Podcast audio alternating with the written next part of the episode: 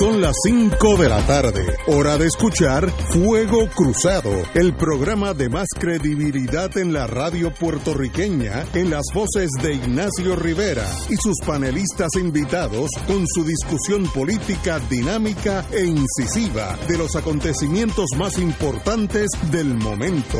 Fuego Cruzado comienza ahora.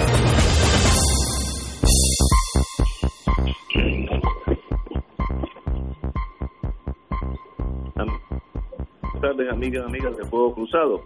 Estamos aquí romancing the stone, en el periodo especial, como hubiera dicho Fidel Castro, eh, el aislamiento, según dijo la gobernadora, aunque dijo lockdown, pero en español es aislamiento.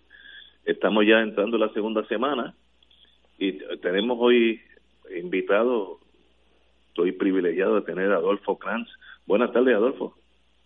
Saludos, Ignacio, y a los amigos, los amigos del panel y a los que escuchan Fuego Cruzado y se recuerden siempre que el dinero es cobarde, el capital no tiene patria y las corporaciones no tienen corazón. y, y el profesor Alejandro Torres Rivera. Pues buenas tardes, compañero. Buenas tardes para ti, Ignacio. Buenas tardes para Adolfo y buenas tardes para el componente más importante del programa, siempre es el público que nos escucha. Amigo, lo, lo primero que tenemos que tocar en la noticia que es sorprendente, o tal vez no lo sea tanto, pero según la Organización Mundial de Salud, Estados Unidos se convierte en el foco central del contagio. Me sorprende eso. Eh, el, la Organización Mundial de Salud dijo que en Estados Unidos hay una gran celeridad de propagación en territorio nacional eh, en el mundo entero hay 400 mil afectados y de esos 18 mil 652 muertos.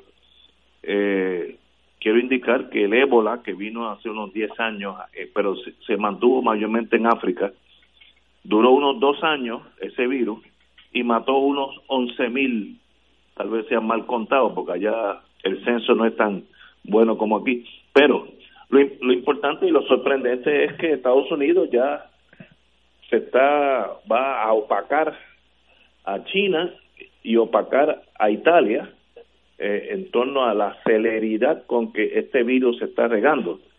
A diferencia de China, eh, y, y, aunque tardía, pero Italia, el presidente de Estados Unidos ha dejado a, a cada estado determinar las reglas del juego en torno al aislamiento. Por ejemplo, en Texas uno puede salir, pero no puede haber grupos más de 50 o 10, algo así. Eh, en Washington, D.C., pues ya están mucho más restrictivos. En Massachusetts y en New Hampshire, pues la gente puede salir, pero, pero con ciertas limitaciones. Así que eso no, no hay no hay una medida dracónica como tomó China, que yo creo que era lo que había que hacer. Ya China, aún en Wuhan, donde empezó esta pandemia, según los expertos, eh, según según los expertos, ya China ha combatido el, el, marullo de la pandemia y ya las plantas de producción, me consta, las de la General Motors, que ya están de nuevo produciendo. Así que ya pasó la ola por China, pero parece que la ola nos va a dar a nosotros en Estados Unidos y de rebote estoy seguro de Puerto Rico. Eh, nosotros fuimos primero eh, en a, primero a muchos estados, tal vez primero punto en asumir posiciones de aislamiento que fueron muy correctas por la señora gobernadora eh, y vemos tal vez eso ha ayudado que no tenemos tantos casos y solamente dos personas muertas dos de las cuales estuvieron fuera de Puerto Rico durante ese periodo. Así que ese es el panorama. Estados Unidos, la tormenta llega ahora y con 360 millones de habitantes, pues tiene campo para crecer esa pandemia. Alejandro. Mira, yo creo que la situación que estamos eh, presentando, en efecto, como tú señalas, hoy es eh, titular en muchos periódicos eh, en Puerto Rico, en, bueno, en Puerto Rico posiblemente no, pero por ejemplo un periódico español como es El País que están leídos tanto en España como fuera de España, en efecto lo que señala es que Estados Unidos puede convertirse en el próximo epicentro de esta pandemia. Señalan, por ejemplo, que países como India, que tienen 1.300 millones de habitantes, pues las crisis han sido todo lo contrario. El confinamiento de toda la población. Destaca el país que en España eh, hoy ya se sumaban 2.700 muertos y 40.000 casos de contagiados y es interesante porque mientras el resto del mundo se están tomando, la mayor parte del mundo se están tomando medidas cautelares más eh, rigurosas, pues uno observa en el caso de Estados Unidos expresiones como las que hizo recientemente Mike Pence, donde señala que las personas que hayan mantenido contacto con algún enfermo pueden volver a trabajar de inmediato si se ponen mascarillas y guantes. Es decir, que, es un relajamiento de los de los métodos que se están utilizando en otros lugares para contener esta pandemia. Y en el caso del propio presidente Donald Trump, eh, señala que nosotros no podemos dejar que el remedio sea peor que la enfermedad. Es contrario, por ejemplo, a la aproximación que sobre este mismo asunto tiene eh, Cuomo, cuando señala que si hay que elegir entre la salud pública y la economía, entonces la única elección es la salud pública. Es decir, que en el caso de los Estados Unidos, ciertamente se enfrentan también visiones distintas eh, ante la situación del coronavirus.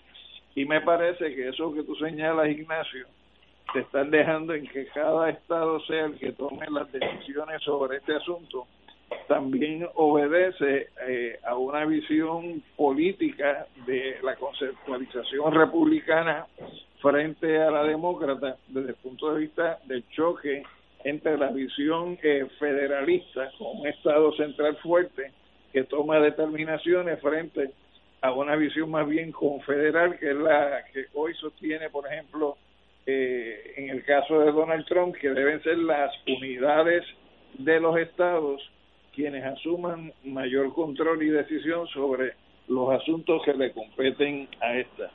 Así que me parece que hay un componente ideológico también en la forma como se está manejando esta situación eh, en los Estados Unidos. Si venimos aquí al caso de Puerto Rico, yo me puse a hacer un ejercicio, Ignacio y Adolfo, que, que no dejó de sorprenderme porque se han identificado 39 eh, personas infectadas eh, con el virus en términos de que son positivos. Y cuando me puse a hacer el análisis de las edades de ese componente de 39 personas, me tropiezo con que eh, 8 de ellas tienen menos de 40 años, 5 de ellas están entre los 40 y los 50 eh, cinco de ellas están entre los 50 y los 60, eh, 12 de ellas están entre los 60 y los 70, eh, cinco están entre los 70 y los 80 y cuatro personas están con más de 80 años. Y cuando traigo estos datos es porque a nosotros se nos ha tratado de señalar que la mayor parte del sector poblacional que estaría expuesto eh, al contagio en efecto es el que se refleja aquí, que es de 60 a 70, pero que se dispara en que el segundo grupo eh, más eh, afectado dentro de ese universo de 39 personas serían los que tienen menos de 40 años. Es decir, que los dos sectores de mayor exposición al contagio o de mayor contagio en estos momentos en Puerto Rico es el sector entre los 60 y los 70 años y el sector menor de los 40 años lo cual plantea de que uno no se puede dormir en los tres segundos pensando que esto a quien le va a afectar mayormente a la población de mayor edad, sino que tenemos un, un abanico de posibilidades donde este sector de personas menores de 40 años, que posiblemente sean los más que se pueden estar arriesgando personalmente bajo la premisa de que serían los menos expuestos, pues realmente esa premisa es tan sólida como, como una zapata de gelatina, ¿no? Que también podrían estar dentro de ese universo de personas eh, con alto riesgo al contagio eh, del COVID-19. Así que eso Adolfo, la noticia de la Organización Mundial de Salud es que Estados Unidos va a ser el centro, el foco central, estoy literalmente citando, del contagio mundial. Eh, estoy escuchando muy bajo. Y que eh, tenemos que Estados Unidos contrasta con, con China, eh, esto es del reporte que leí, porque Estados Unidos no tiene una política clara, sino que cada estado tiene su semipolítica. Así que eh, no no hay no hay una una orden a seguir, sino que hay 50 formas de enfrentarse a este a esta pandemia. Eh, compañero Paz. Sí, Alejandro, gracias por la frase de zapata de gelatina. Está buena esa. Porque esa describe la gelatina de la falta de integridad. Alguien tiene un speaker puesto y es un problema. El, eh, compañero, si hay un speaker hay que quitarlo. El, la realidad, la realidad es que Puerto Rico tiene su barrio principal en el centro del crecimiento descontrolado del virus que es la ciudad de Nueva York. Nos debe preocupar sobremanera porque en Nueva York hay un millón, quizás dos millones ya de puertorriqueños que residen en esa ciudad, que por sí sola tiene más de la mitad de los, de los diagnósticos positivos de todos Estados Unidos. Correcto. Y, y demuestra una gran dificultad de control por la abrumadora cantidad de personas que viven, habitan y se comunican en la ciudad de Nueva York. Un problema severo que nos da a nosotros la bendición de ser una isla. El ser isleño, amigos, nos tocó Dios con la mano derecha. Aquí no tenemos la gran dificultad de que lleguen en carro, aunque hay algunos americanos que todavía preguntan que cuándo tú te tardas guiando hasta Puerto Rico, ¿verdad? Para aquellos que quieren ser Estado, acuérdense de eso, que algunos americanos no saben ni dónde está Puerto Rico. Pero lo importante aquí es que sigue siendo la única alternativa fuera de poder lograr diagnosticar a toda la población, lo cual es probable con los recursos económicos que tiene Estados Unidos, pero poco factible la distancia social.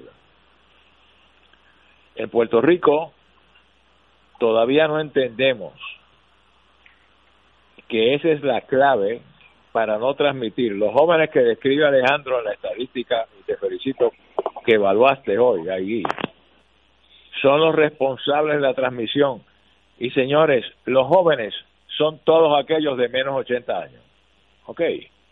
No solamente los teenagers son los responsables hay cuarentones y cincuentones que son irresponsables también. Están las charanas en las urbanizaciones cerradas de los vecinos que se salen y se reúnen a darse el palo. Eso no puede ser, porque algunos de ellos tienen que salir a hacer una gestión una que otra vez al colmado, a la farmacia. Hay que tener la distancia social de los seis pies. Eso es lo más importante y tenemos que seguirlo machacando y machacando y machacando. Y hay que lograr que el gobierno de Puerto Rico se disponga a ser enérgico. Y Alejandro, esto te va a gustar. Mm, vamos a ver. En Cuba, si violentas las reglas, lo mínimo son seis meses de cárcel o ocho años de cárcel por atentar contra la salud pública de la nación. Aplaudo. Aquí las playas, hay que recorrerlas con información primero, entregando una notita, no puedes estar en la playa y la próxima vez es arrestarlo. Y yo propongo esas casetas de campaña blanca que usan para los hospitales, para que se sientan bien, vamos a montarlas en los municipios costeros donde hay playa y ahí meter a los tipos y detenerlos por 24 horas, el máximo que los abogados y la ley permite que se detengan. Y si hay que acusarlos, acusarlos. Y que los tribunales utilicen el sistema tecnológico de que vean al acusado y el acusado vea al juez y establecer penalidades, porque ahí es que hay que controlar. Ya hemos evitado lo obvio, los eventos deportivos, los eventos artísticos, etcétera, pero las playas siguen siendo gran parte del problema. El jangueo privatizado con las urbanizaciones cerradas es un problema que nadie ve, pero está ocurriendo y es irresponsable. Quédate en tu casa, quédate en tu casa. Oye, es complejo, aprendes a leer otra vez, aprendes a sumar y multiplicar otra vez, aprendes a hacer crucigramas otra vez. Oye, fantástico, tenemos una oportunidad de reeducarnos en ese tiempo que la naturaleza y Dios nos ha dado para estar pensando y pensando en qué hicimos y qué dejamos de hacer y abonar al progreso humanitario de Puerto Rico, de nuestro país, y tener las, mentes positivas y las oraciones, porque los compañeros puertorriqueños de Nueva York no sean una estadística, porque al paso que vamos, amigos, no es Estados Unidos, es la ciudad de Nueva York la que va a ser el epicentro del desarrollo de esta pandemia en nuestro continente. Peligrosísimo, peligrosísimo. Y, yo suplico, por favor, que mantengamos el enfoque del remache. No hay nada mejor en mercadeo que la space repetition, como decía el psicólogo. Tú machacas y machacas y machacas. Oye, y lo hemos vivido. Hemos llegado a creer que hay candidatos buenos por el número de anuncios que hemos visto de él. Y hemos votado por él. Porque es bonito, porque camina bien, por mí. porque se viste bien, porque hace ejercicio. Hemos sido víctimas de ese enfoque psicológico y sociológico que la repetición y la repetición y la repetición se convierte en realidad. Y la repetición aquí es que nos mantengamos a distancia. Aquellos que tenemos hijos adolescentes o jóvenes, oye, adolescentes, y nos reímos privadamente, estoy seguro que los tres, adolescentes queremos seguir siendo todos. Cualquier adolescente que tenga menos de 100 años de edad porque si llegó a los 100 años es porque tiene el joven dentro.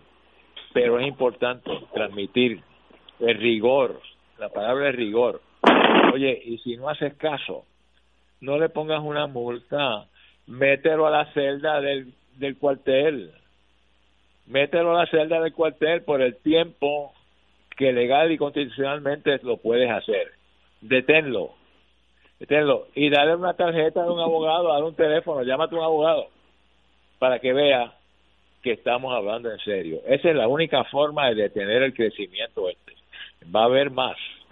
No podemos quedarnos con los 39 o 40 que, eh, positivos que tenemos hasta ahora. Va a haber cientos. Claro que sí. Y hay un ejemplo que te aplica a ti, Ignacio, y a mí.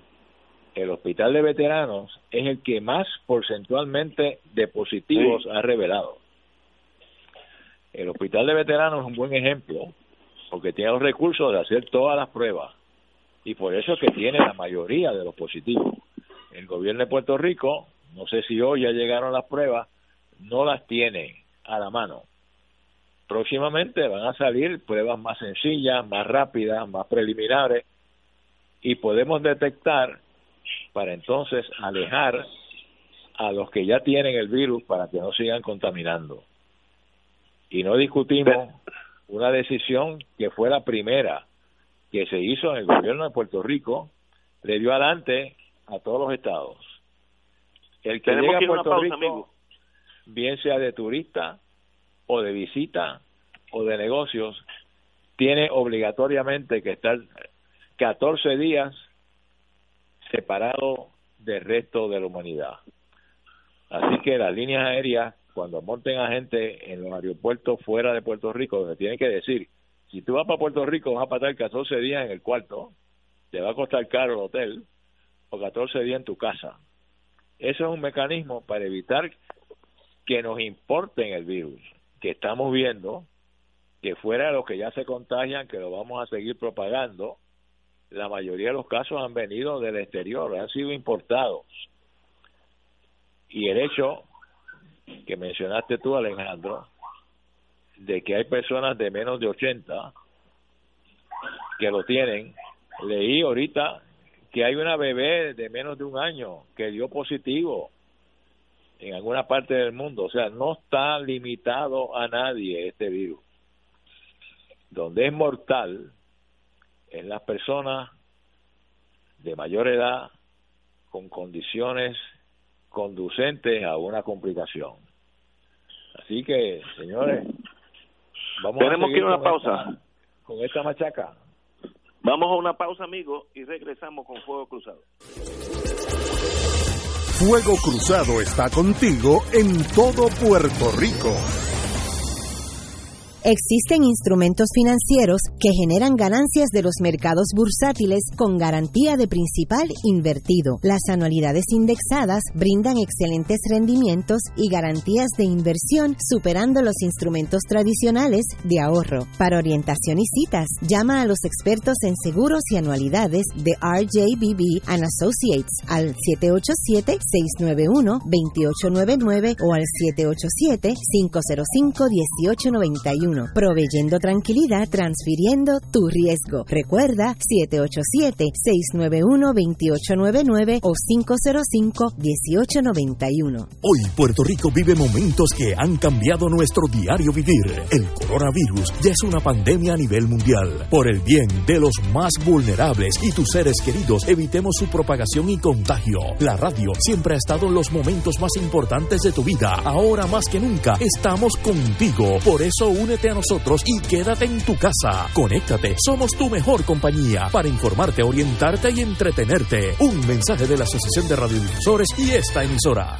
Radio Paz te ofrece el mejor motivo para levantarte temprano y disfrutar el comienzo de un nuevo día de lunes a viernes con Enrique Liboy y Radio Paz en la mañana. La dosis perfecta de noticias, deportes y éxitos musicales de todos los tiempos, humor y curiosidades calendario de actividades y tus peticiones musicales por el 787-300-4982. Conéctate con el 810 AM de lunes a viernes con Enrique Liboy y Radio Paz en la mañana.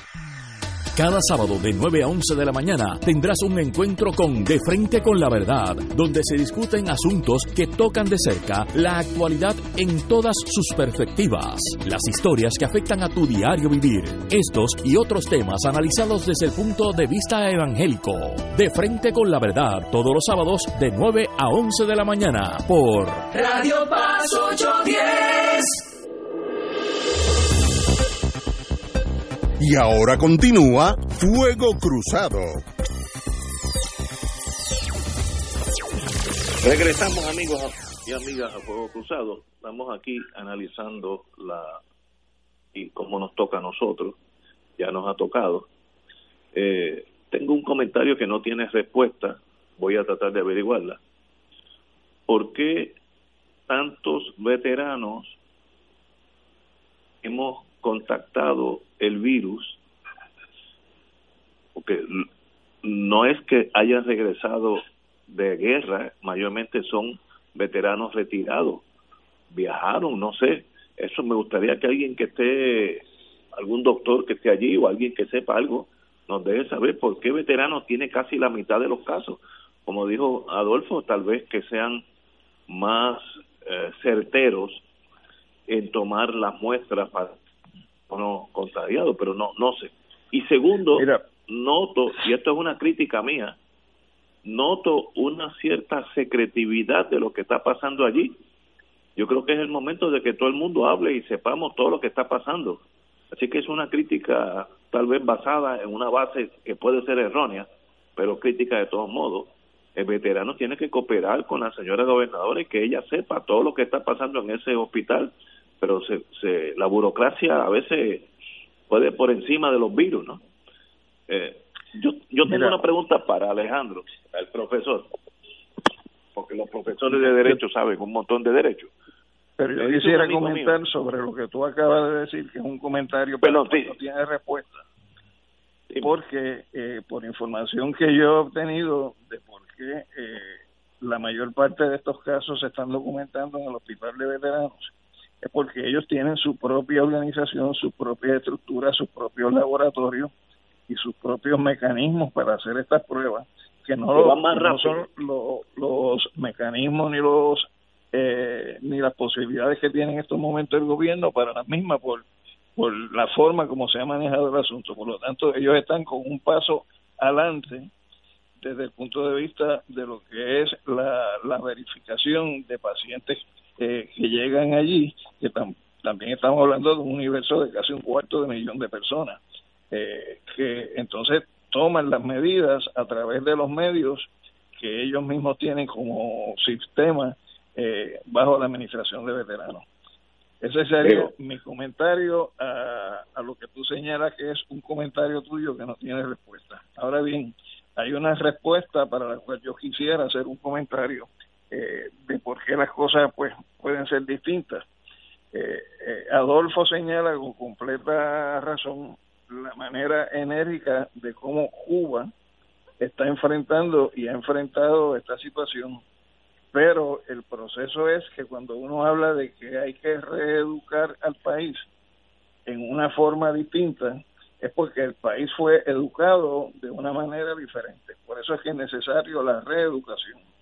Y en el caso particular de los cubanos, los cubanos han estado expuestos a miles de vicisitudes en los últimos sesenta y tantos años en este país, eh, donde el país ha estado incluso sujeto a guerras bacteriológicas eh, para atacar la economía, la salud de la población. Están documentados los casos médicamente, están documentados las pérdidas que se han tenido por parte del país y se ha ido desarrollando eh, una psicología de pueblo distinta a la nuestra, donde ante una situación de adversidad se toman unas determinaciones por parte del país a través de sus órganos correspondientes de gobierno y sencillamente se implantan y la gente es disciplinada en el cumplimiento de las decisiones que se toman. Eso no pasa aquí. Aquí se toma una decisión hoy y mañana hay mil personas que como cometas errantes sujetos a su propia órbita, que están tomando las decisiones por ellos mismos sobre qué hacer.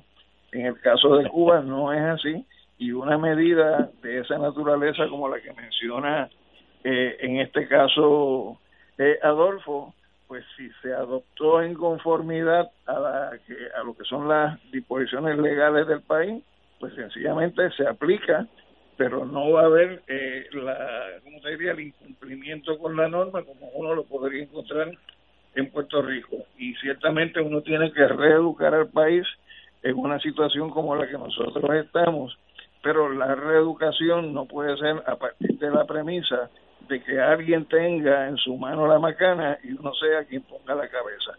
En ese sentido, cualquier proceso de reeducación en este país eh, tiene que partir de que los procesos avanzan a su propio ritmo y no se imponen unilateralmente desde arriba. Y yo creo que sí, que hay que exigir mayor rigurosidad, hay que exigir mayor atención, hay que exigir mayor cumplimiento con la responsabilidad social que cada uno de nosotros tenemos en estos momentos en el país, pero no puede ser a base de, de, de la, de la maceta, a base de la macana, eh, a base de cosas como la que se está planteando incluso hoy, eh, por parte, se señala por parte del Departamento de Justicia de los Estados Unidos pidiendo que se cambien las reglas de juego en una serie de asuntos que podrían incluso eh, en su momento limitar hasta el derecho a la vía corpus de los ciudadanos. Tengo tengo que ir una pausa Y pero tengo una pregunta para eh, el profesor de Derecho, porque hay duda de qué delito se comete si se viola la orden de la gobernadora. Vamos a eso cuando regresemos. Fuego Cruzado está contigo en todo Puerto Rico. Ante las grandes dificultades y pruebas a las que nos enfrenta la vida, podemos buscar la oportunidad para enriquecer nuestra unión familiar. Tengamos presente los consejos que nos dan los profesionales de la salud. En estos días, quédate en casa y comparte con los tuyos, conversa con tus hijos y medita sobre cómo podemos ser mejores personas y amigos. Eleva una oración por los que no están a tu lado y mantente comunicado con tu gente más cercana. Estoy convencido de que al amparo de María, nuestra Madre, y acompañados por la labor y el esfuerzo de todos los profesionales de la salud, superaremos esta situación porque somos gente de gran fortaleza espiritual e insuperable voluntad. A nombre de toda nuestra iglesia, reciban todos los que escuchan la bendición. Que el Señor les bendiga y les proteja siempre. Este es un servicio público de tus emisoras Radio Paz 810 AM Radio Oro 92.5, Canal 13 y el periódico El Visitante. Todos los miércoles a las 4 y 30 de la tarde no se pueden perder el programa Tu Conciencia Económica PR, un programa de análisis de noticias de la economía local e internacional para que tomes tus decisiones financieras con conciencia con el experto Roberto Berríos. Todos los miércoles a las 4 y 30 pm por Radio Paz 810 AM y por Radio Paz 810.com. Tu Conciencia Económica PR, proveyendo tranquilidad, transfiriendo tu riesgo. En Oro 92.5 FM y Radio Paz 810 AM estamos trabajando a tono con la emergencia que en estos momentos está viviendo Puerto Rico. Estamos ofreciendo nuestros servicios al máximo con el personal disponible según nos permitan las circunstancias. Si tiene un mensaje que ofrecer a sus asociados, clientes o personal, solo tiene que llamar al 787-300-4980, 787-300-4980 y nuestros empleados le comunicarán al personal de ventas para atender su necesidad. A nuestros clientes, manténgase en comunicación con su ejecutivo o ejecutiva de ventas que continúan ofreciendo sus servicios como de costumbre. Conéctate a la radio. Fuego Cruzado, el programa de más credibilidad en la radio puertorriqueña, es ahora la tribuna abierta de análisis noticioso, con diversas perspectivas que exploran el trasfondo de lo que acontece a diario y cómo nos afecta. Escucha Ignacio Rivera y sus panelistas invitados de lunes a viernes en Fuego Cruzado en transmisión diferida a las 10 de la noche por Oro 92.5 FM. Y ahora continúa Fuego Cruzado.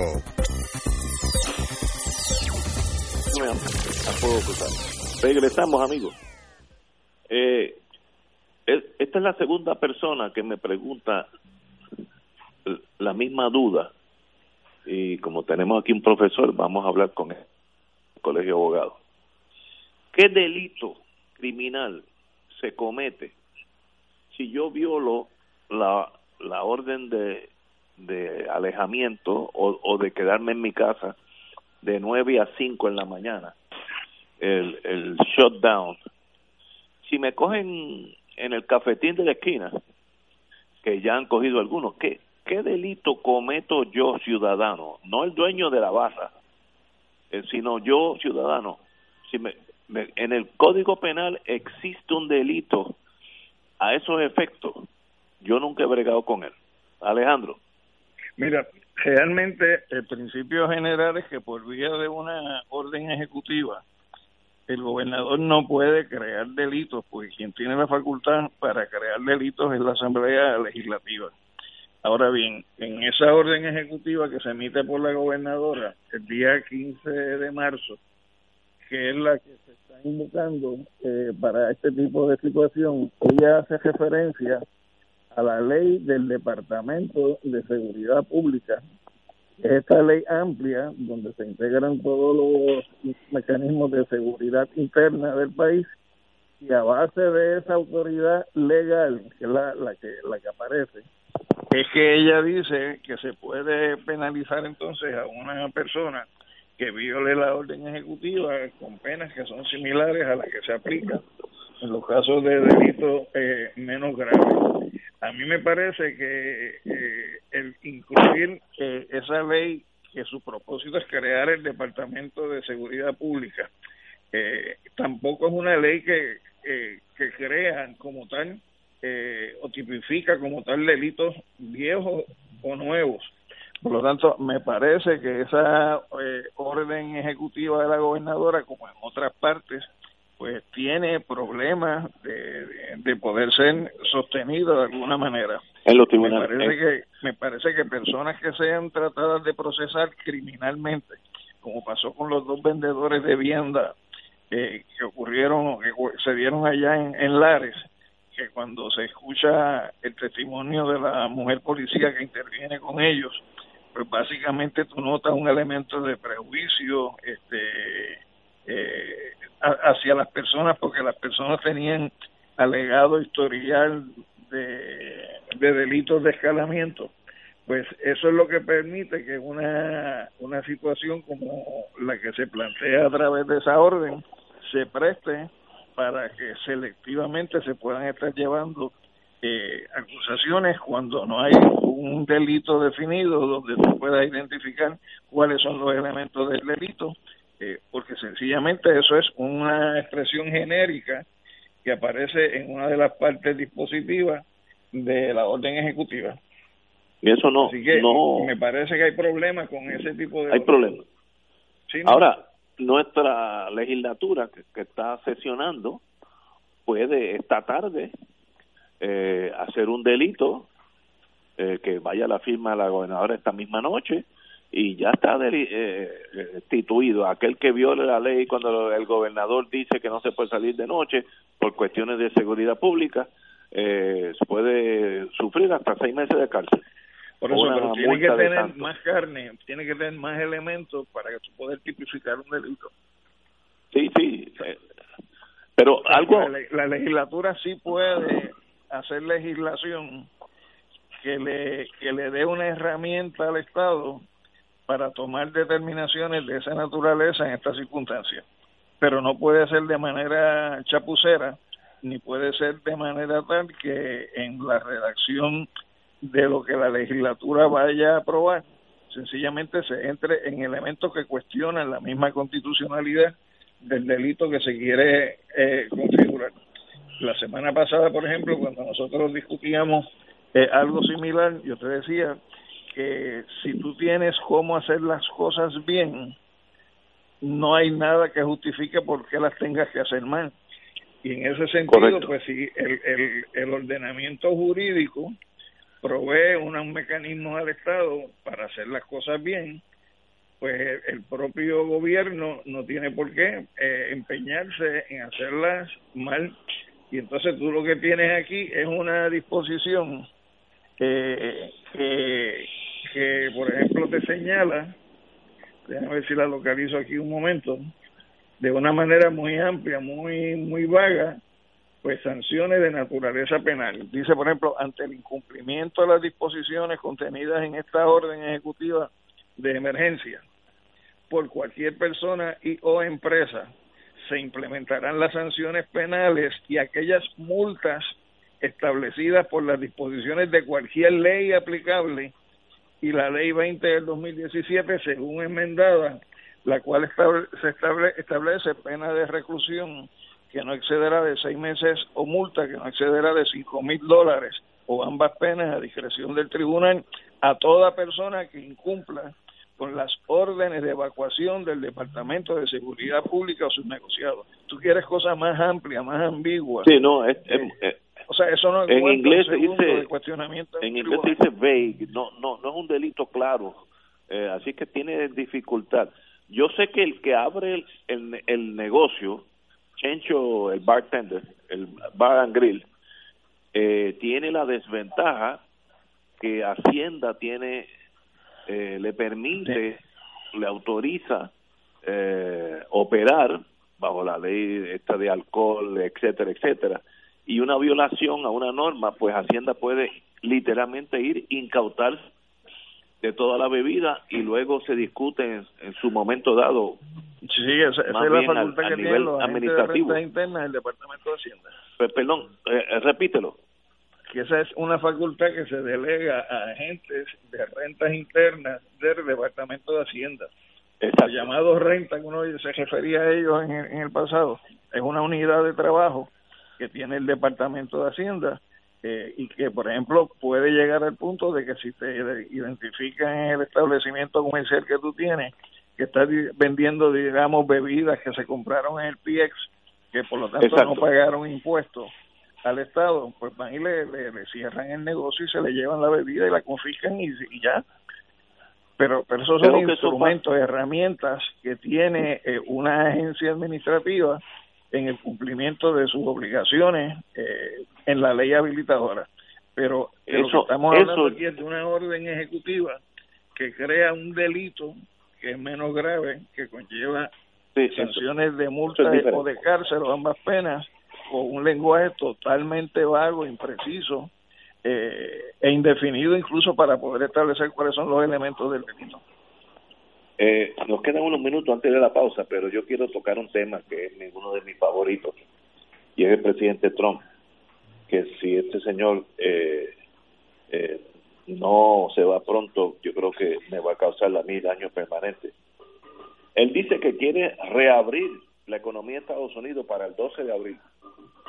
Eh, él quiere the country reopen, reabierto el país al comercio eh, para la Semana Santa.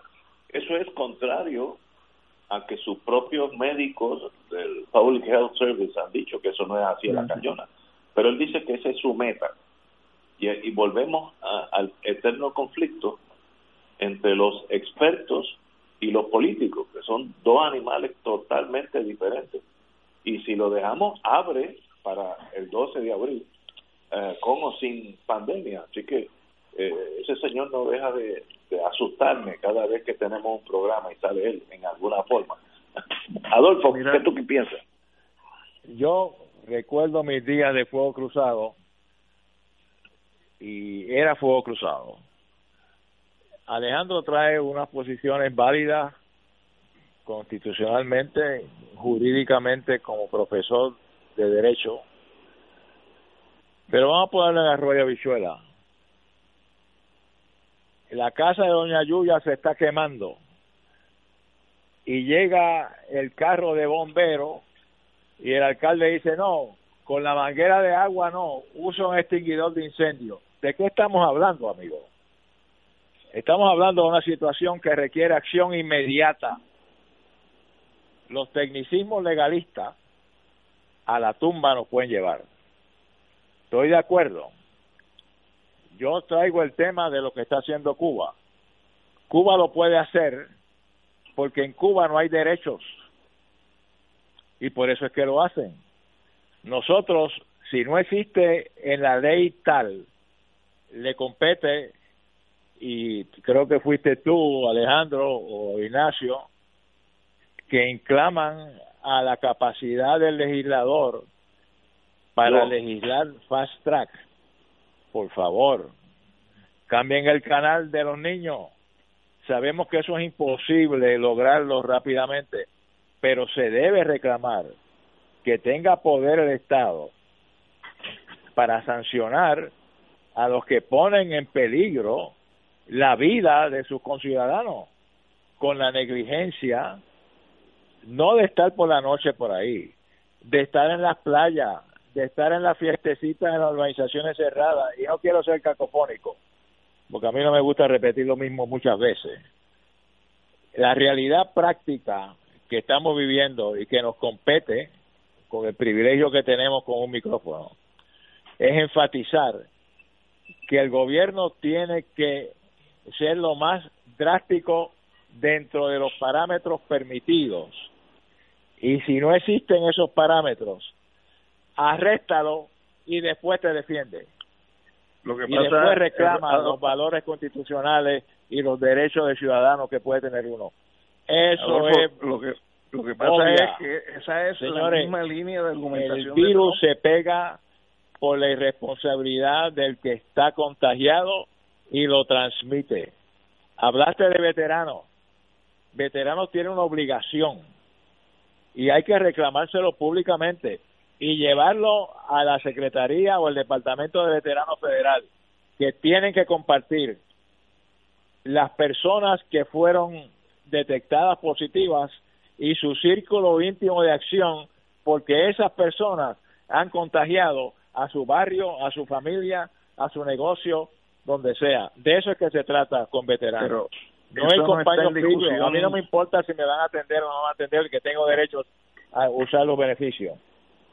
Esto es que la administración local de veteranos tiene que ser enfrentada con rigor por el Estado para ayudar.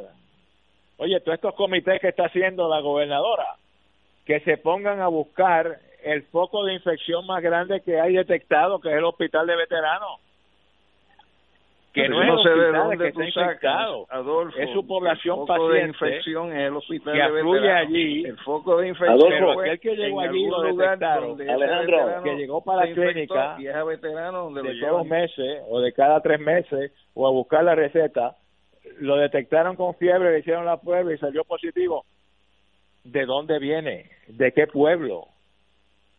¿cuál es su círculo de actividad social? Que pedirle todos los nombres, el verdadero recurso científico del Hospital de Veteranos lo tiene que haber hecho.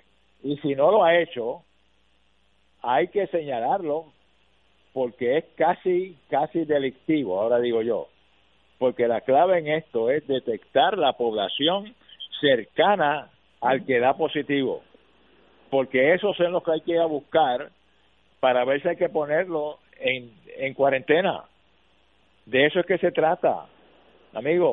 Y recuerden, si se está quemando la casa, a mí no me importa si usan la manguera o usan el extinguidor. De eso es que estamos hablando. Vamos, vamos a una pausa y regresamos. Cuando vengamos, yo quiero Alejandro Torres Rivera. Vamos a una pausa. Fuego Cruzado está contigo en todo Puerto Rico. Ante la posibilidad del inicio de una cadena de contagio con el coronavirus, el uso de medidas básicas de prevención serán de gran importancia para todos. Evite tocar su boca, ojos y nariz sin haberse lavado las manos previamente. Manténgase informado de fuentes oficiales médicas y de salud pública para no crear confusión. Protéjase del coronavirus y otras enfermedades transmisibles. Este mensaje es una aportación de servicio público de la Asociación Médica de Puerto Rico, Clínica Borinquen Medical Services y esta emisora. Todos los jueves Radio Paz y la Administración del Seguro Social te ofrecen un espacio informativo para orientarte y aclarar tus dudas sobre los derechos, requisitos y obligaciones para poder disfrutar de sus beneficios. Plantea tus preguntas por el 787-300-4982 y conoce antes que nadie los detalles concernientes a cambios y nuevas regulaciones, escuchando todo sobre Seguro Social con Víctor Rodríguez los jueves de 2 a 3 de la tarde por Radio Paz 2.6 millones de autos en Puerto Rico, algunos de ellos con desperfectos.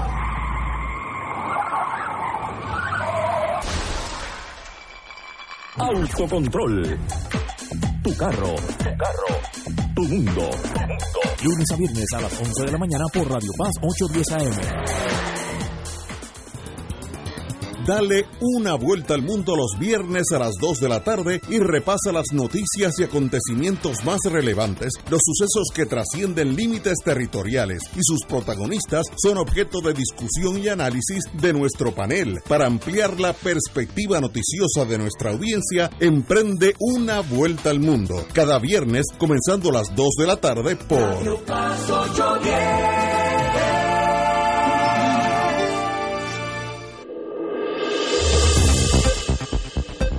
Y ahora continúa Fuego Cruzado.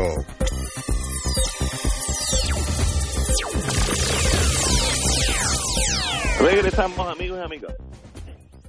Regresamos amigas y amigas a Fuego Cruzado.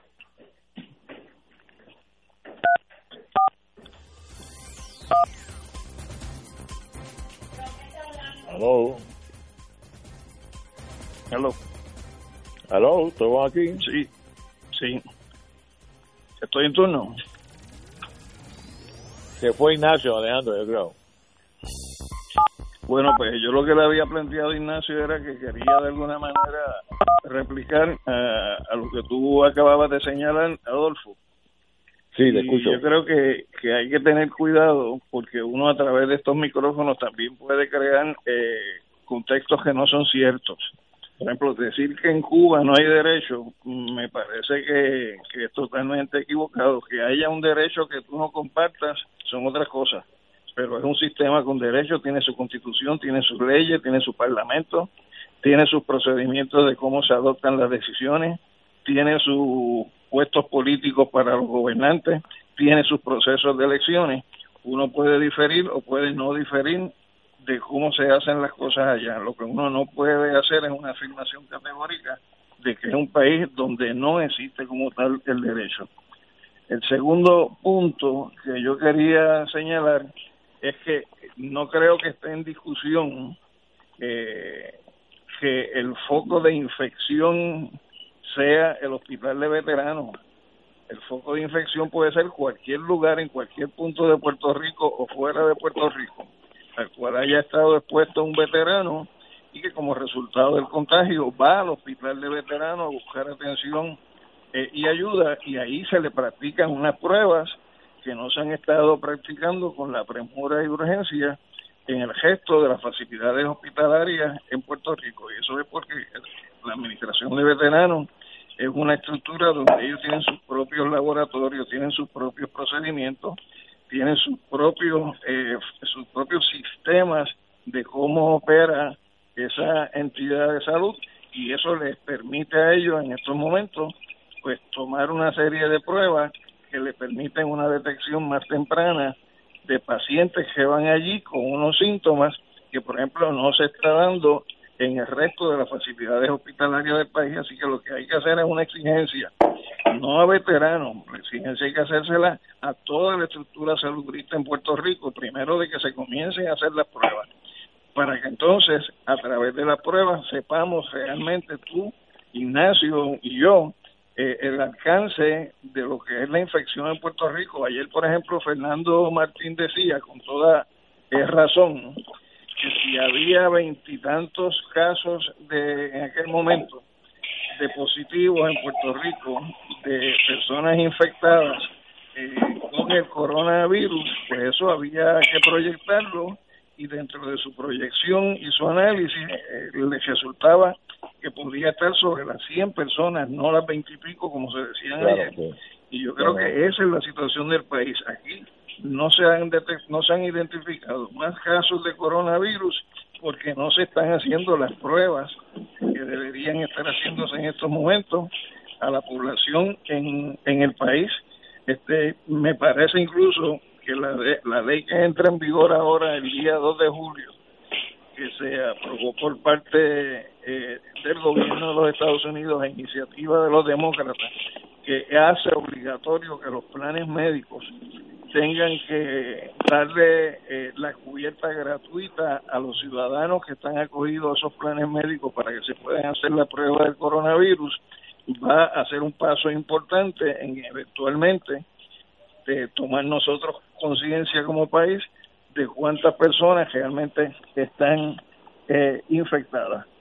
El tercer punto que yo quería por lo menos replicar en cuanto a los señalamientos que hizo eh, Adolfo es que eh, en ese sentido yo me apego a que si tú alegas vivir en un país de ley y orden, como yo escucho tantas veces a tantas personas decir, pues tiene que trabajarse las cosas en el marco de la ley y en el marco del orden. Así que no es un problema de que si llega el bombero haya que decidir si es con la manguera o, si es con un extintor, porque eso sería llevar la discusión a un nivel tan, tan pedestre, ¿no? Que realmente no, no aporta tanto. Eso es como escuchar a Trump estar diciendo que no hay por qué preocuparnos con el coronavirus porque no porque ocurran eh, situaciones donde haya personas contagiadas, pues eh, eso es un problema, porque eso sería asumir que como se producen accidentes de tránsito, eso es lo que dice Ron, pues entonces no se le podría pues, prohibirle a la gente que conduzca. Entonces yo creo que eso es llevar la discusión a un nivel muy muy poco elaborado para poder entonces uno poder transmitir eh, argumentos sobre asuntos que son eh, tan importantes. Me parece que de la misma manera que uno tiene que decir que Trump está mal, mal, al decir que no porque ocurran accidentes de tránsito debemos decirle a la gente que no conduzca. Pues yo creo que es tan, tan, tan elemental ese razonamiento como uno estar discutiendo de si llega el camión de bombas, si se va a discutir si es con una manguera o con un extintor. Me parece que la discusión no puede llevarse a ese plano. Pero eh, Alejandro, Alejandro, eh, Ignacio, tú me permites. Alejandro, eh, gracias por lo de pedestre. Adolfo termine. Porque me enorgullece poder transmitir el concepto pedestremente. A veces la, la academia falla en la efectividad de la comunicación. El, yo no cuestiono tu defensa al gobierno cubano, la respeto, pero obviamente no vives en Cuba, vives en Puerto Rico. Y eso por sí solo puede explicar algún comentario que yo haya hecho.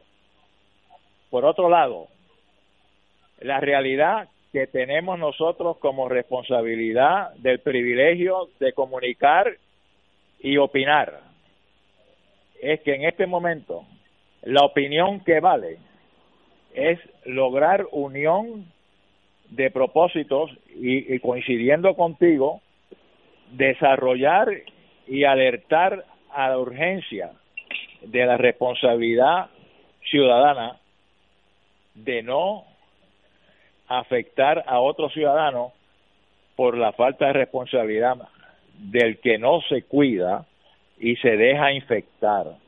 En el hospital de veteranos hay que exigirle que le informen al Departamento de Salud de Puerto Rico el círculo social de todo aquel que fue diagnosticado positivo, porque los pacientes de veteranos no viven en el hospital de veteranos. Los pacientes de veteranos, cuando están allí, es por visitas de clínicas externas y en ocasiones por hospitalización.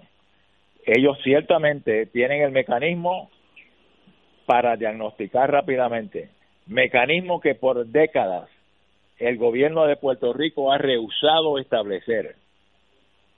Y ahí entra el famoso tumbe, porque ha habido dinero de más para tener un laboratorio de primera categoría en Puerto Rico para diagnosticar no el coronavirus, para diagnosticar el chikungunya, el, el dengue y todas las otras versiones de virus que vivimos todos los años porque sabemos que anualmente hay un virus que nos visita. Este año le estamos dando al coronavirus la prominencia, pero está el dengue por ahí también y hay otras variedades. Y aquí el gobierno no ha permitido que los dineros fluyan a las manos adecuadas, porque fluyen a veces al tumbe, y no llegan a crear un laboratorio que no hay razón con los miles de millones de dólares que se han gastado en los presupuestos del Departamento de Salud para que en Puerto Rico no exista un laboratorio que no requiera ir a ningún sitio a establecer los diagnósticos de ningún tipo. Y es una insensibilidad que no debemos permitir. Yo insisto que el enfoque por lo menos el mío, Adolfo Kranz, es que lo importante es detener que se propague y hay que tomar medidas.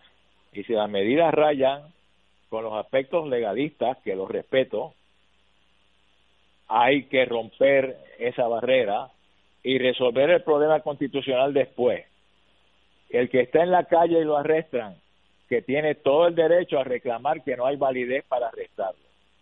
Ahora, el que está en la playa hay que buscar algún tipo de orden municipal o estatal, porque las playas son del Estado, no son de los municipios. Playas son para que no se agromire la gente y vuelvan a sus casas o a sus trabajos, porque hay gente que está yendo a sus trabajos, tienen que ir y van a contaminar sin saberlo. Ojalá y tengamos un millón de pruebas mañana y se haga prueba a todo el mundo Y respecto a los planes o no planes, Alejandro, las pruebas son gratis. El gobierno va a pagar por todas las pruebas. Vamos a una pausa, amigos. Son las 3 de la tarde. Y regresamos. Fuego Cruzado está contigo en todo Puerto Rico.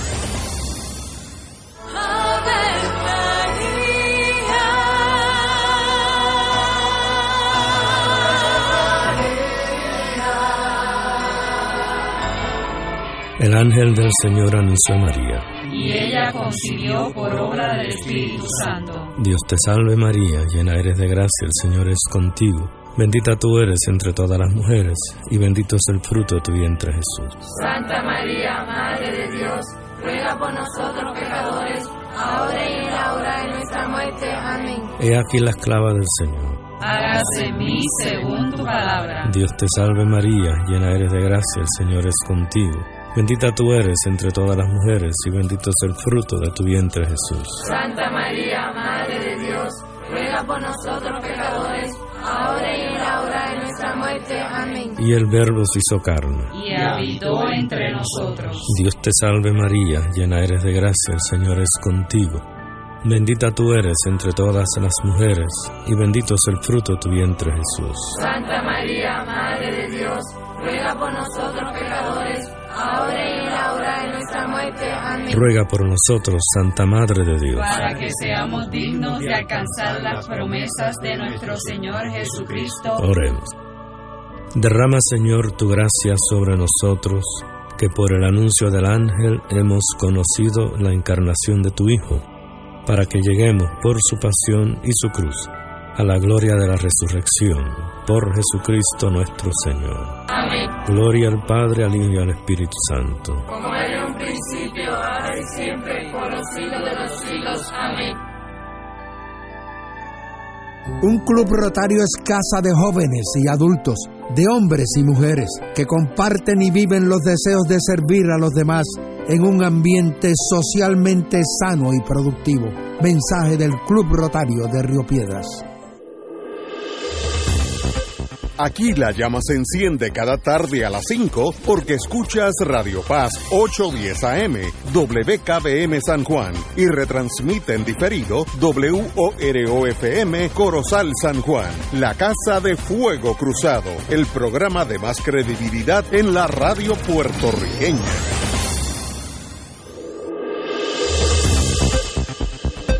Y ahora continúa Fuego Cruzado. Regresamos, amigos y amigas. Eh, esto es más bien para Adolfo, que sabe de ese mundo. Wall Street hoy, en los Dow Jones, brincó 2.000 puntos, subió 2.000 puntos. había recibido golpes los últimos 10 días y estaba casi en el piso, pero hoy repuntó la economía, por lo menos el optimismo, y brincó 2.000 puntos, que es el brinco más alto que ha dado el Dow Jones de un día para otro en la historia de los Estados Unidos. Eh, Desde 1993. exacto. Dice el, que el optimismo eh, nace de los masivos paquetes de ayuda que el Congreso se apresta a aprobar. ¿Eso es tan importante o es que la economía rebota de todos modos? Adolfo es importante porque el dinero es cobarde, el capital no tiene patria, las corporaciones no tienen corazón. El dinero, que es lo que mueve el mundo, nos guste o no, no importa la filosofía política básica que tengamos, socialismo, capitalismo, e, tal, mueve todos esos conceptos políticos y económicos es una realidad. La pregunta es si mañana se va a sostener.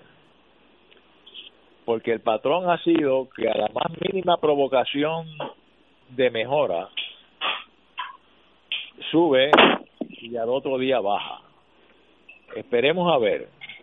Pero el elemento importante aquí es la insistencia que tú mencionaste, Ignacio, que Trump insiste en levantar las limitaciones para activar la economía. Eso le crea un gran problema al mundo que a algunos nos interesa y nos aleja, pero creo que los tres somos víctimas más o menos de la política. Trump empezó bien, empezó a patinar y ahora está buscando el respaldo de ese capitalismo, diciendo que hay que reabrir, que el país no se hizo para cerrarlo. Oye, y tiene un punto. El problema es que es muy difícil cerrar los Estados Unidos. Porque la gente tú lo, le quita los aviones y se va en el carro. Y ya sí, aquí Alejandro tendría un field day, sería horrible estar paralizando el acceso vía automóvil interestatal. Muy peligroso. No, eso no. Se, sigue, diseminando esta esta guerra tan perfecta que ha ocasionado el coronavirus. Ignacio, tú sabes la economía que hay en la cosa guerrera sí, que este virus ha logrado con un estornudo. Increíble. O sea, paralizó el país y paralizó el mundo entero. Muy desgraciado.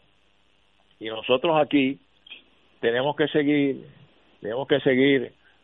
Oye, no es agradable estar en la casa y esconderse un momentito para ir a la oficina a tocar un papel cuando no hay nadie como en mi caso, que no hay nadie trabajando en la oficina.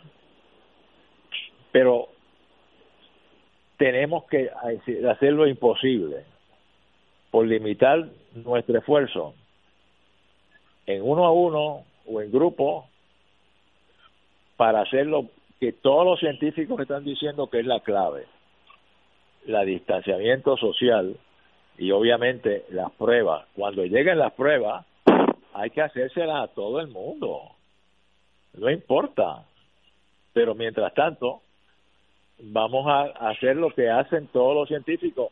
Y hablando sobre los derechos, Alejandro, tengo personas muy cercanas a mí, profesionales médicos, que ejercen en hospitales en Nueva York. Y ya en Nueva York se está hablando de lo que se está haciendo en Italia. Si el paciente tiene más de tal edad y se va a morir, no gaste recursos con él. Y eso sí, que choca con los derechos más básicos que protegen nuestras constituciones. Pero ya se está llegando a ese punto en la ciudad de Nueva York. Así que el problema es bien serio.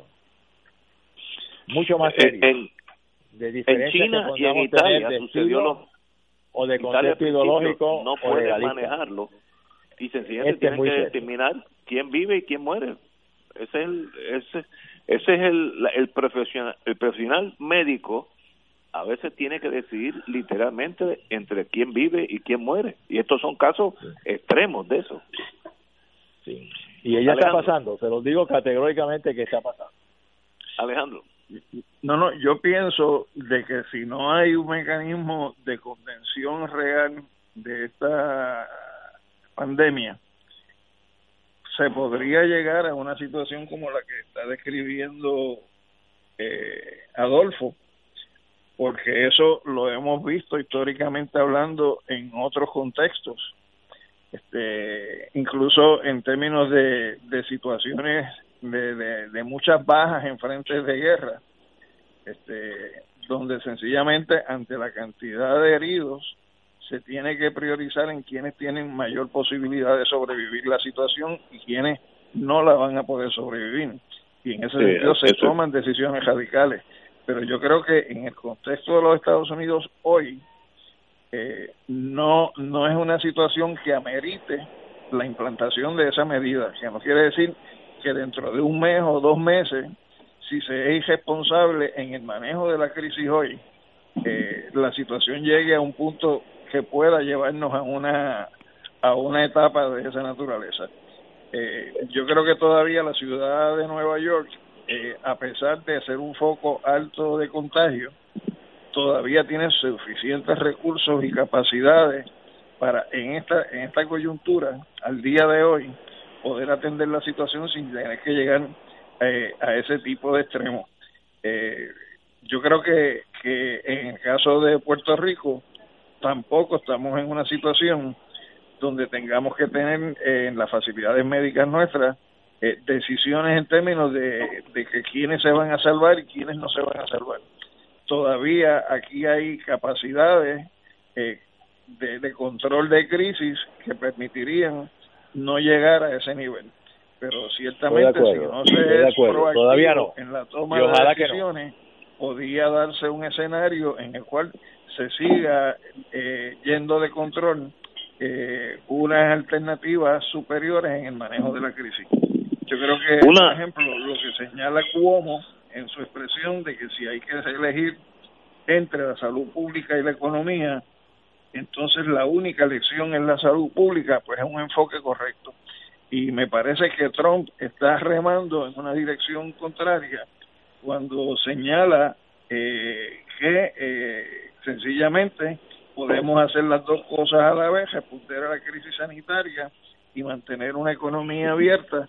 Ciertamente Estados Unidos es un país que necesita seguir produciendo, es un país donde tienen que circular los alimentos, es un país donde tienen que circular la mercancía, porque son cosas que van a atender necesidades también urgentes de la población, pero no puede ser bajo el enfoque de que es casi un dejar hacer, donde cada estado haga lo que le venga en gana y donde él minimiza eh, y básicamente caricaturiza las medidas de contención o de prevención o de manejo de crisis que se están tomando en otros países del mundo para evitar la expansión de esta pandemia. Así que yo creo que el problema en Estados Unidos es la visión trompista que se enfrenta a una visión distinta por otros sectores de esa sociedad.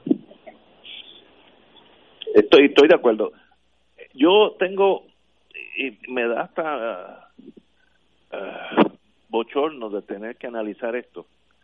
Hay una, una escuela ante esta pandemia que yo le, yo le llamo la escuela Bolsonaro, porque lo vi hablar por la RAI, la radio italiana y Bolsonaro me da la impresión que está partiendo de una premisa. ¿Por qué llegó a esta conclusión? Porque él dijo que los brasileños no van a cambiar su forma de ser. Si tú partes de esa premisa, me da la impresión que Bolsonaro no va a hacer gran cosa para detener esto. Por tanto, en Brasil va a llegar el virus, que ya está por allí, matará 20 mil, 30 mil personas y los que sobrevivan pues estarán inmunes, que es una cosa dracónica, pero me da la impresión que ese es tan y tan troglodita que ya insinuó esa táctica. ¿Para qué nosotros detener a Brasil? Eh, algunos estados habían detenido la aviación, Brasil recibe mucha aviación del extranjero, algunos estados habían cerrado sus aeropuertos y él por ley federal abrió los aeropuertos de así que la infección va a llegar a, a 30 diferentes aeropuertos. ¿Y, qué están haciendo? así que imagínate esa explosión de SIDA de SIDA, no, perdón de, de virus si es que llega a Brasil, no sé. Eh, así que una forma dracónica de enfrentarse al problema ya que se mueran todos los que se tienen que morir y los que sobrevivan pues seguimos bailando la la la, la samba. Eh, yo creo que ese, es el análisis de él el análisis de él es si por cada 100 millones de habitantes vamos a tener 3 millones que se van a morir eh, un 70% de ellos de los habitantes se va a infectar multiplica eso por lo que sea la población de Brasil tiró unos números y como tú dices Ignacio se morirán 5, 6, 7, 8 millones de gente, pero el país sigue. y eso eh, es para él, para él dentro de su mentalidad, es como la mentalidad de algunos estrategas eh, militares que ubican esa, esas bajas como daños colaterales. Sí, eh, me, me da ese para mí es de cuidado, ese está loco de verdad. Tenemos que ir a una pausa, amigo, y regresamos con el final del programa. Vamos a una pausa. Fuego Cruzado está contigo en todo Puerto Rico. Se acerca la temporada de pago de contribución sobre ingresos, el famoso Tax Season. En RJBB and Associates te asesoramos para que al crear tu cuenta IRA tengas la mejor IRA del mercado. Así obtendrás la deducción contributiva que te permite la ley con el instrumento financiero de mejor rendimiento del mercado con garantía de principal. No lo dejes para el 15 de abril. Llámanos para cita y orientación al 787-691-2899 o al 505 1891 proveyendo tranquilidad, transfiriendo tu riesgo. 787-691-2899 o 505-1891. Fuego Cruzado, el programa de más credibilidad en la radio puertorriqueña, es ahora la tribuna abierta de análisis noticioso, con diversas perspectivas que exploran el trasfondo de lo que acontece a diario y cómo nos afecta. Escucha Ignacio Rivera y sus panelistas invitados de lunes a viernes en Fuego Cruzado en transmisión diferida a las 10 de la noche por Oro 92.5 FM.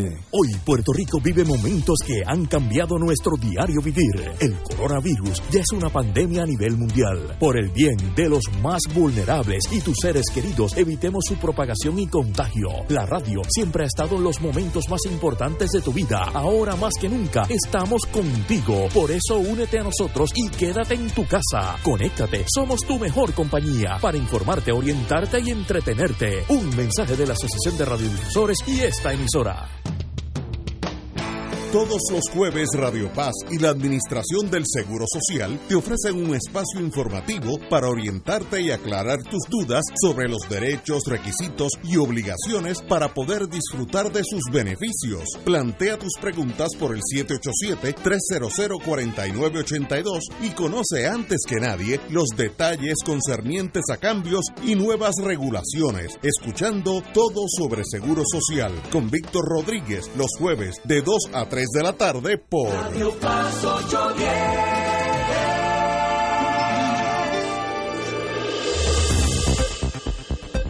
Y ahora continúa Fuego Cruzado. Regresamos, amigos. Regresamos, amigos. Eh, tengo algo jocoso, porque la vida tampoco se puede coger tan, tan seria. Eh, hay un boicot de los senadores populares, que yo creo con razón, Batia, Nadal, Rosana López y Miguel Pereira, no van a acudir a la sesión porque el Senado continúa sesionando físicamente eh, y no tienen las mascarillas como hay en la Cámara. Yo, yo no haría ninguna de las dos. ¿Por qué no estos señores no hacen lo mismo que nosotros estamos haciendo ahora mismo? Técnicamente es nada de complejo y no violan la norma de la gobernadora de no aglutinarse. Por cada senador que va allí, estoy seguro que tiene uno o dos empleados, una secretaria, etcétera, etcétera. Así que multipliquemos eso por tres o cuatro y todos los días allí hay un potencial foco de, de, infección gigantesco en el mundo político. Eh, yo creo que el llamado al, a la cordura del licenciado Batia eh, y los otros compañeros, Nadal, Rosana y Pereira, eh, tiene razón. Hablen por teléfono y aprueben. Mire, el delito este que estamos haciendo al principio del programa, háganlo esta noche, pero por teléfono, no se vayan a infectar todos ustedes. No entiendo la psicología de esa. Adolfo. eh, Alejandro usó una fase de daños colaterales.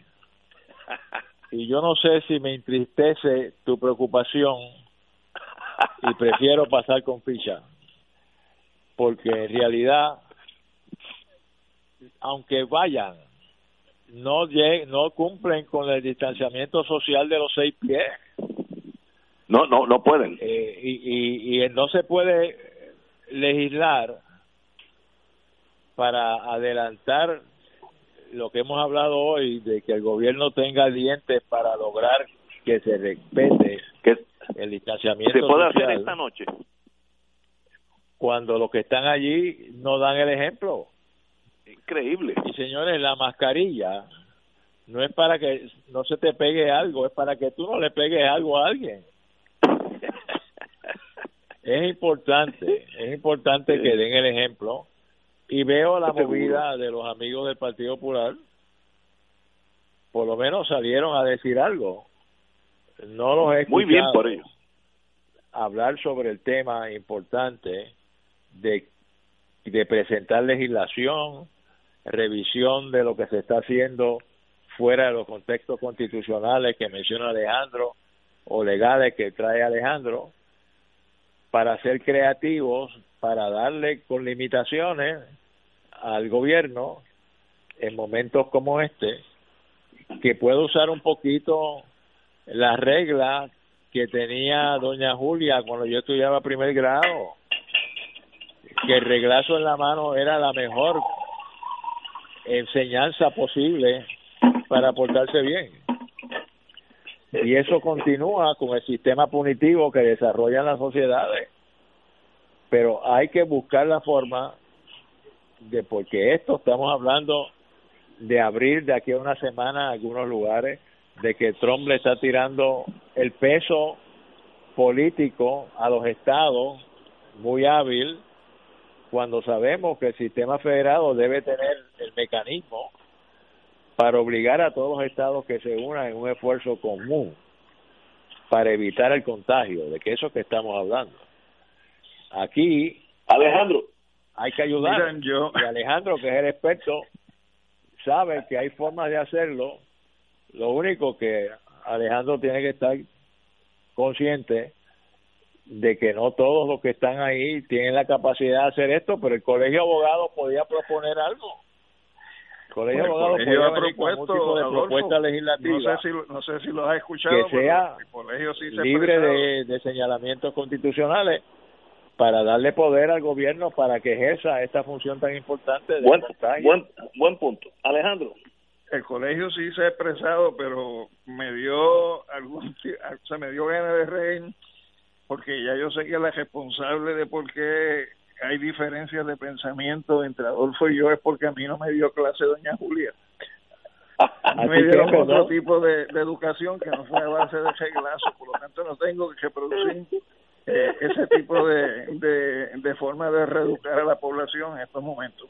Pero sí quería, antes de que se acabe el tiempo, eh, precisar algo sobre una expresión que hizo Adolfo, de que ya las pruebas se están haciendo conforme a las disposiciones que yo tengo aquí de la ley que se aprueba por parte del Congreso de los Estados Unidos. Esa ley entra en vigor el 2 de abril Estamos a 24 de marzo, por lo tanto, al día de hoy, por ahora no. Esa ley no está corriendo y esa ley expira al 31 de diciembre del 2020, es decir, que la obligación que tienen las aseguradoras de incluir en sus servicios el paquete de las pruebas de manera gratuita es a partir del 2 de abril del 2020 y hasta el 31 de diciembre del 2020 eh, en términos de, de los que tienen planes médicos, que sepan que ese es su derecho y a partir de esa fecha, pues hagan la exigencia de que se le administren las pruebas para detección del coronavirus. déjame intercalar algo. El doctor Cabanilla, que, que es en realidad una autoridad, de hecho ha visitado el programa de Fuego Cruzado, sí, no, ha señalado en ocasiones que la sintomatología inicial que puede presentar un ciudadano se puede ir eliminando haciéndole primero la prueba sencilla para ver si tiene influenza. Y si da positivo para influenza le dice pues mira probablemente tú no tienes porque el ser humano va a tender a, a sintomatizar y, y revelarle al médico las tres cosas que se señalan que pueden decir que si tú puedes tener o no el contagio, que la fiebre, ¿verdad? La tos seca y la debilidad. Pero si le hacen la prueba con el Q-tip en la nariz y sale positivo influenza, ya puedes decir, mira, tú no tienes esto. y eso va a adelantar el cernimiento sin costo mayor y que se puede hacer hasta en la farmacia. Okay. Pero, pero no, no es que tengan que lleguen las vacunas, que no hay producción industrial de suficiente, perdón, pruebas. Ese es el problema. Y volvemos otra vez. Yo estoy seguro que ustedes dos han ido a vacunarse contra la influenza. Y todos los años hay que vacunarse, porque cambia el virus.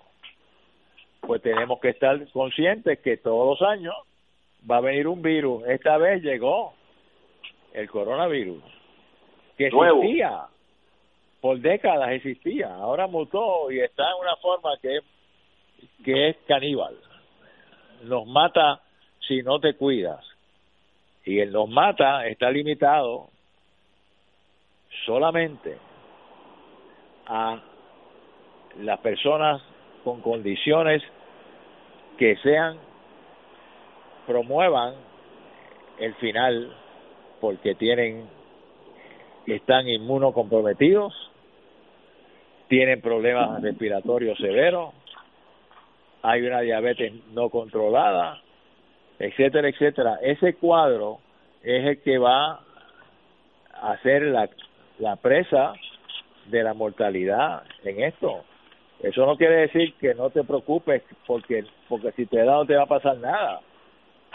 Es que si te da lo vas a transmitir. Y vuelvo y repito el transmitir el virus es el problema. Ahí es que hay que ver en qué medida hay una violación una violación consciente de derechos. Eso es un tema escabroso pero me parecería que es muy interesante para los juristas y para los constitucionalistas porque hay algo que hacer. Y no se está haciendo porque siguen saliendo los casos. Y tú dijiste, Alejandro, si, si citaste a, a, a Chiri Martin, cada contagiado por lo menos son tres. Y los otros tres se convierten en nueve. Y los otros nueve se convierten en veintisiete. Y sigue la progresión geométrica de, de todo esta, esta, este problema que estamos teniendo. Por eso es tan importante Sí. Haber detenido el primero, que ya es tarde. Alejandro, háblame en la tarde de hoy para cerrar. El senador Abel Nazario renuncia esta tarde a su escaño como senador por, por acumulación, eh, pero sigue con su candidatura de independiente. Ayer discutimos que es legalmente posible eso, que aunque salga culpable, puede ir a la, a la elección. Explícame, profesor. Bueno, yo escuché, yo escuché las distintas teorías que compartió contigo Fernando Martín. Te confieso que en algunas de ellas eh, para mí fueron nuevas. Fernando evidentemente conoce mejor que yo lo que es la vida del senador en el Senado de Puerto Rico porque ha vivido eh, en carne propia esa experiencia. Lo que sí yo eh, quiero señalar es que cuando surgieron estos casos, y yo creo que llegué a compartirlo contigo, Ignacio, mi primera impresión era que eso se orientaba más a, violaciones de naturaleza administrativa que violaciones de naturaleza penal. Y que creía que había casos donde lo que había era un ejercicio equivocado de discreción, pero que no habían elementos de apropiación ni de lucro ni, elementos de corrupción propiamente eh, al final del camino, pues el jurado sostuvo lo contrario. Yo, en mi experiencia y mi relación con el senador, eh, puedo decir que siempre fue muy positiva, en alta estima. Eh, vi cómo él se preocupó eh, por los trabajadores eh, de Yauco que quedaron sin trabajo como resultado de decisiones que tomó la Autoridad de Acueductos y Alcantarillado en contexto de la huelga anterior, cómo enviaba eh, semanalmente personal de emergencias médicas del municipio acá San Juan durante el ayuno que hicieron esos trabajadores frente al Departamento de Trabajo, como los domingos, eh, durante los cuarenta y pico de días de ese ayuno, él se encargó de que los familiares, los hijos, las esposas de esos trabajadores pudieran venir a visitarlos a, a la plazoleta donde estaban haciendo las actividades, como él estuvo disponible para ser testigo en algunos casos de casos que fueron totalmente exonerados eh, esos trabajadores que yo, eh, en compañía de compañeros Arián Duce eh, y el licenciado Alberto Alberto de la oficina de Arián Duce, litigamos esos casos y, y la impresión que yo me llevé de él como persona y como ser humano pues no fue negativa, fue muy positiva, por lo tanto, en lo que a mí respecta, lamento profundamente por la situación por la que está eh, atravesando y por lo que pueda enfrentar él de cara a la sentencia eh, cuando se dicte. Yo tengo la misma opinión, tengo que irme, tenemos que irnos amigos. Adolfo, mil gracias y, Alejandro, eh, un abrazo a los dos. Yo tengo la misma opinión de Abel Nazario, me da mucha pena porque sí me dio la impresión. Yo lamento, yo lamento lo que le ocurre al senador, ciertamente es lamentable. Ay Dios. Bueno, ya ya veremos. El juez el juez es un caballero, así que no esperamos grandes sorpresas, pero con todo eso es un mal rato para el señor alcalde. Señores, tenemos que irnos. Gracias, compañeros y hermanos. Bueno, un abrazo. Hasta mañana. Saludos a los dos.